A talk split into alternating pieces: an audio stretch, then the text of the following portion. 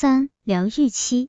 谁说一定要有他？现在你已不再歇斯底里，逐渐承认一切不能回头，心底却还期望改写你俩的剧本，或者担忧找不到真命天子而后悔甩了他。通常会觉得分手惨痛，往往是因为依赖对方太深而没有自己。一定要体认分手后世界真是海阔天空。刘莲儿指出，反而该勇于尝试没做过的事，建立新的价值观和自信，也有一日后的爱情路，以免因为伤痛就认定天下男人一般黑，再也没有人能欣赏自己。要真爱来临，不是只靠认识异性就可以，必须靠你自己，让你的生活丰富有趣。戴芬妮认为，享受独处，探索自己的生命愿景。你会变得更宽容，也更有智慧，未来绝对会比现在更好。以下是重新充电、勇敢在爱的秘诀：为别人付出，散布你的爱。例如到医院、非营利组织做义工，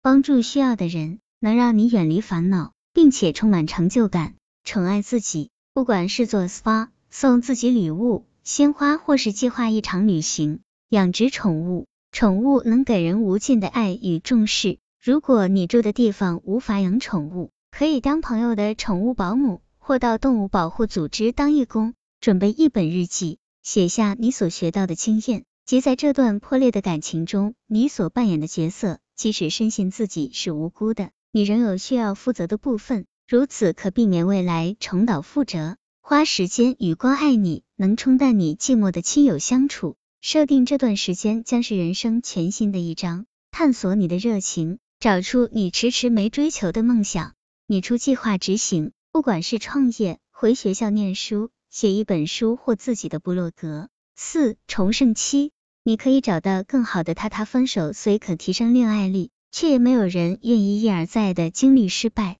预防分手很难，不过如果选择的对象有以下特征，你可能特别容易走到爱情的尽头。哪种恋人不长久呢？自恋型。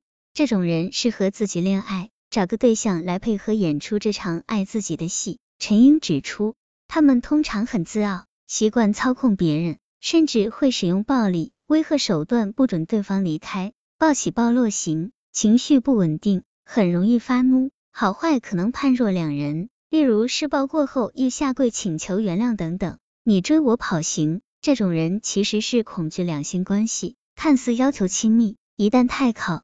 近他又会觉得窒息而退缩，无法给人安全感。猛烈追求型，他们会死缠烂打，曲解对方的讯息，遭到拒绝反而更加紧追求，并衍生强烈的占有欲。完美主义型，他们会在亲密关系中设定高不可攀的标准，像个纠察队，希望把对方变完美。和这样的人在一起，很容易动辄得救，如履薄冰，万能的拯救者。这种人老是对弱者有兴趣。会传达讯息，我比你行，